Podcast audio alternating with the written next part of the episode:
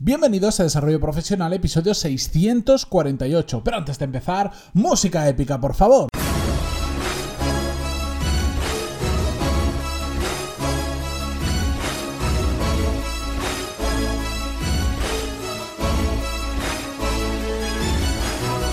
buenos días a todos y bienvenidos a Desarrollo Profesional, el podcast donde hablamos sobre todas las técnicas, habilidades, estrategias y trucos necesarios para mejorar cada día en nuestro trabajo. Hoy es miércoles 26 de junio de 2019 y si la ola de calor nos lo permite, esta ola que está azotando España y, más de media Europa y me imagino que después seguirá rondando por ahí, Vamos a continuar con el podcast y sobre todo vamos a continuar con el episodio de ayer donde vimos la importancia de aprender a observar a las personas. Y hoy lo vamos a hacer con un episodio donde, bueno, la parte entre comillas más teórica, sobre todo donde yo eh, explicaba eh, por qué me parece una de esas habilidades que tenemos, que todos tenemos que desarrollar, aunque este, en este caso no es tan fácil como otras o requiere mucho tiempo, eso ya lo explicamos ayer. Así que hoy vamos a ir a la parte práctica, vamos a hacerlo viendo unos cuantos ejemplos, cosas que hago yo en mi día a día o de cómo yo empecé a practicar esto y que me han venido muy, muy bien. Lo primero de todo que tenemos que tener en cuenta es que eh, lo básico es tener los ojos bien abiertos y sobre todo atentos a los detalles. Esto parece muy lógico, pero es algo eh, a lo que te tienes que ir acostumbrando poco a poco porque realmente no lo solemos hacer jamás. Mm, tenemos muchas cosas en la cabeza. Eh, al final, a lo largo del día, sea por una cosa o por otra, vamos prácticamente corriendo a los sitios, por si no es por el trabajo, son por cosas de casa, que llegamos tarde, que nos levantamos pronto, etcétera, etcétera. Y mm, se nos pasan desapercibidos muchos detalles que son aquellos que yo digo que nos dan una información vital en muchas ocasiones para mejorar sobre todo relaciones con otras personas. Por lo tanto, es algo que nos tenemos que acostumbrar poco a poco, a abrir bien los ojos y a estar atentos. Pero que tenemos que empezar a hacerlo. Esto es como una rueda que tenemos que hacerla que, que, que, empiece a girar y poco a poco va a ir ganando inercia y al final va a ir girando solo. Porque una vez entras, digamos, en piloto automático, ni te das cuenta que lo estás haciendo, pero lo estás haciendo. Es decir, ya no requiere tu voluntad para hacerlo, pero mm, te acostumbras y de repente ya lo has integrado dentro de tu vida. Como por ejemplo, cuando estamos, cuando aprendemos a conducir un coche, un ejemplo que poníamos hace unas semanas, pues al principio estás pendiente de, uy, ahora tengo que pisar el embrague, ahora tengo que poner primera, ahora pisar el embrague, poner segunda, eh, apretar el acelerador, etcétera, etcétera. Mm, después, al poco tiempo, esto lo haces de forma absolutamente absolutamente automática y no te das ni cuenta y has hecho exactamente el mismo proceso. Pues esto es lo mismo, pero para que todo esto suceda hay que empezar. ¿Y sabéis qué pasa? Que ahí es donde la gran mayoría de personas falla. Yo sé que esto, pues como a mí también me ha pasado en otras cosas eh, que, que, he escuchado interesantes, hay gente que oirá este episodio y dirá, hoy pues la verdad es que sí que me gusta, yo también lo quiero desarrollar, pero nos olvidamos, no nos lo apuntamos, lo empezamos y lo dejamos a mitad, etcétera, etcétera y hay mucha gente se queda por el camino. Y de verdad, no estoy diciendo vamos a hacer un máster de cuatro años complicado, carísimo y que nos requiere mucho tiempo. No, os estoy diciendo simplemente vamos a empezar a abrir mejor los ojos y estar atento a los detalles. La primera vez que yo entendí esto realmente me ocurrió hace ya muchos años, sería aproximadamente, calculo, 2007. Estaba estudiando en ese momento yo arquitectura tengo, tengo un pasado oscuro también. No, estaba estudiando arquitectura y recuerdo que íbamos con un profesor dentro de, de la universidad, estudié en la Universidad Politécnica de Valencia, es un complejo enorme, íbamos como de una facultad a otra que justo estábamos, mm, estaban bastante lejos, íbamos andando por la calle, nos iban a enseñar una zona nueva donde iban a construir y no me acuerdo para qué ese, me imagino para que nosotros planteáramos un proyecto ficticio y la cuestión es que después de todo ese camino el proyecto iba con nosotros y cuando llegamos eh, se paró y nos dijo, a ver, ¿quién es capaz de decirme cuántos tipos diferentes de farolas nos hemos cruzado por el camino? Y claro, nos quedamos todos en blanco. Nadie le supo responder, por supuesto. Y ahí es cuando nos dijo, si queréis ser buenos arquitectos tenéis que empezar a estar atentos a los detalles, sobre todo en sitios que merece la pena estar atentos a los detalles, porque el, ir reconociendo ese tipo de elementos os va a ir enseñando pues eh, cómo es la urbanización de la zona, bueno, y nos contó eh, toda la historia. Básicamente era como para darnos una pequeña lección de, oye, empezad a abrir los ojos, que vais a ser arquitectos y todo este tipo de cosas os tenéis que dar cuenta de ellas. Una aclaración que quiero hacer como muchas otras veces es que yo sobre esto no soy un experto reconocido en este tema, ni falta que me hace, solo os lo cuento desde mi experiencia y con el conocimiento de lo que me ha funcionado y de lo que no me ha funcionado. Como siempre digo, esto no es una ciencia exacta, eh, o por lo menos yo no he descubierto a nadie que me lo explique como una ciencia exacta, porque de hecho si no me resultaría bastante más fácil porque me, me voy muy alineado con ese tipo de forma de funcionar, pero simplemente yo os cuento mi experiencia, ¿de acuerdo? Así que, si os parece, empezamos. Bien, una forma fácil para empezar a hacer que gire esta rueda, como os digo, para empezar a acostumbrarnos a todo esto, es Em, lo que básicamente hacemos muchas veces eh, por intuición, pero mm, aquí vamos a ponerle nombre, que es plantear una hipótesis y tratar de validarla. Que no es tan importante si al final eso que hemos planteado tenemos razón o no,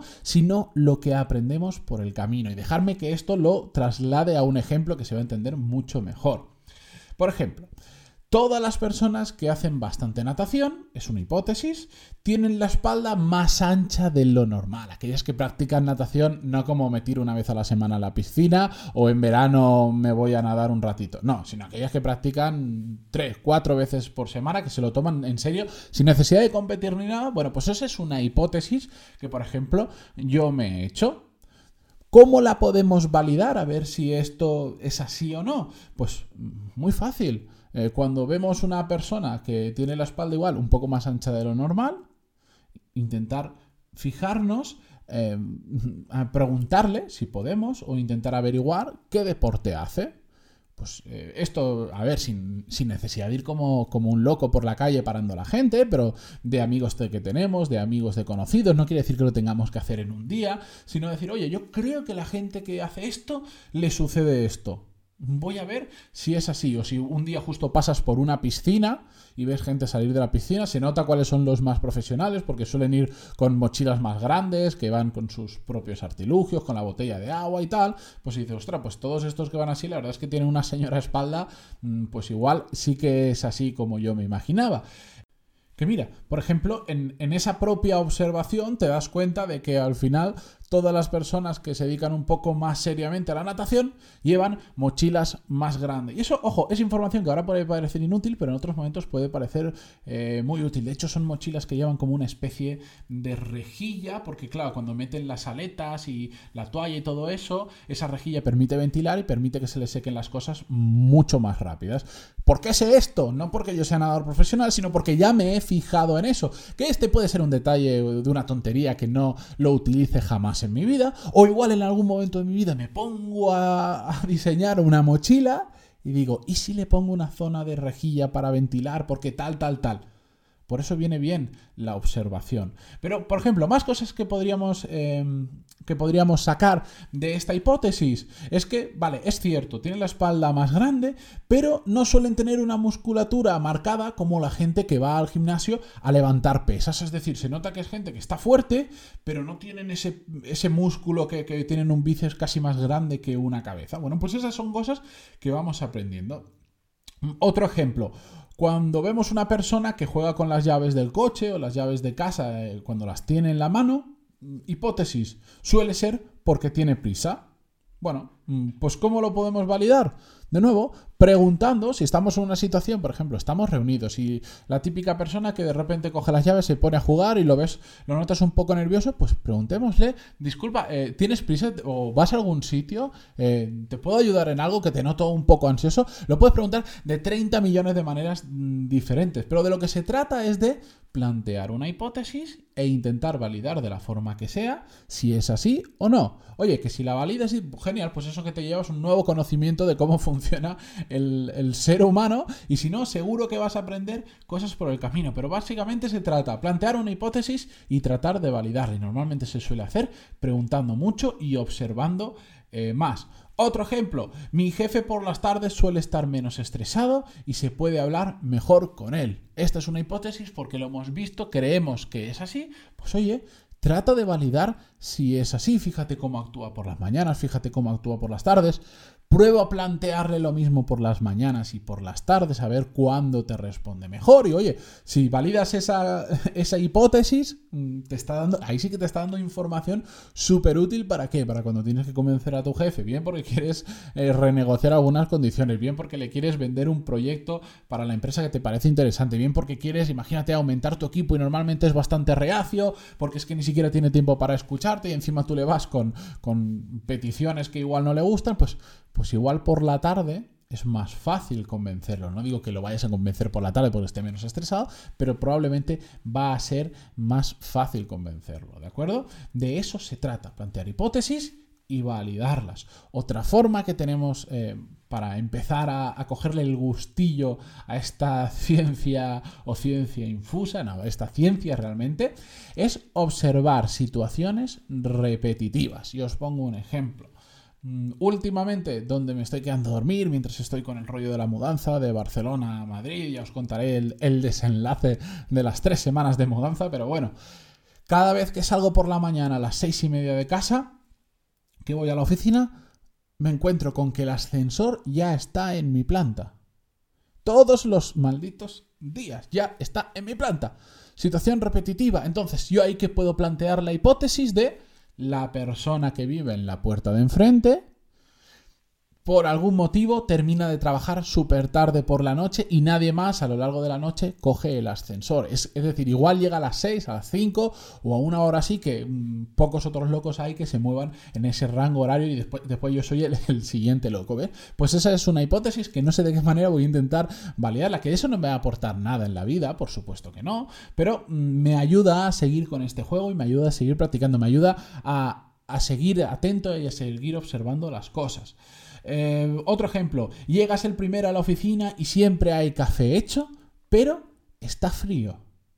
Hipótesis, hay alguien que se queda hasta tarde. Yo ya me voy de la oficina y por la tarde se queda alguien que le gusta tomar café y esa es la hipótesis que yo planteo, voy a tratar de eh, validarla. Y yo sé que ahora hay, seguro que hay gente diciendo, pero a ver, Mati, ¿y esto, esto a mí para qué me sirve? Esto, bueno, como anécdotas está bien, pero a mí esto para qué me sirve? Pues son ejemplos tontos, pero con los que quiero que entendamos que de cualquier situación podemos entender mejor lo que pasa a nuestro alrededor y a la gente que nos rodea. Y sirve para mucho más de lo que nos imaginamos. Por ejemplo, ¿Y si resulta em, que este vecino que os digo, mm, tenemos la hipótesis de que, de que trabaja hasta tarde, etcétera, etcétera, y si resulta que por lo que sea nos hacemos amigos, oye, pues ya tenemos una idea, por ejemplo, para hacerle un regalo. Se nos pueden ocurrir una persona que, podemos decir, si es así, una persona que trabaja de noche, probablemente mm, suelen ser trabajos más estresantes por el, bueno, la gente que trabaja de noche,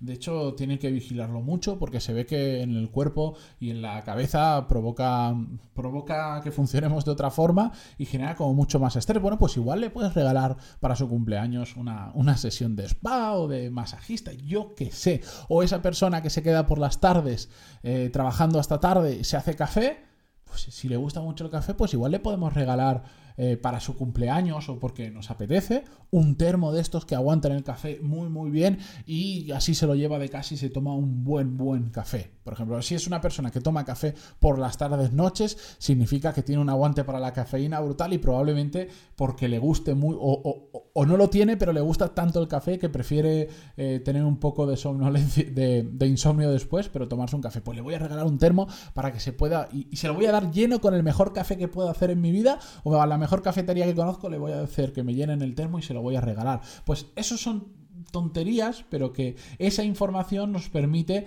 mejorar la relación con esas personas. Por supuesto, en todo esto nos vamos a equivocar mucho con las cosas que vamos a asumir, pero esto es parte del aprendizaje.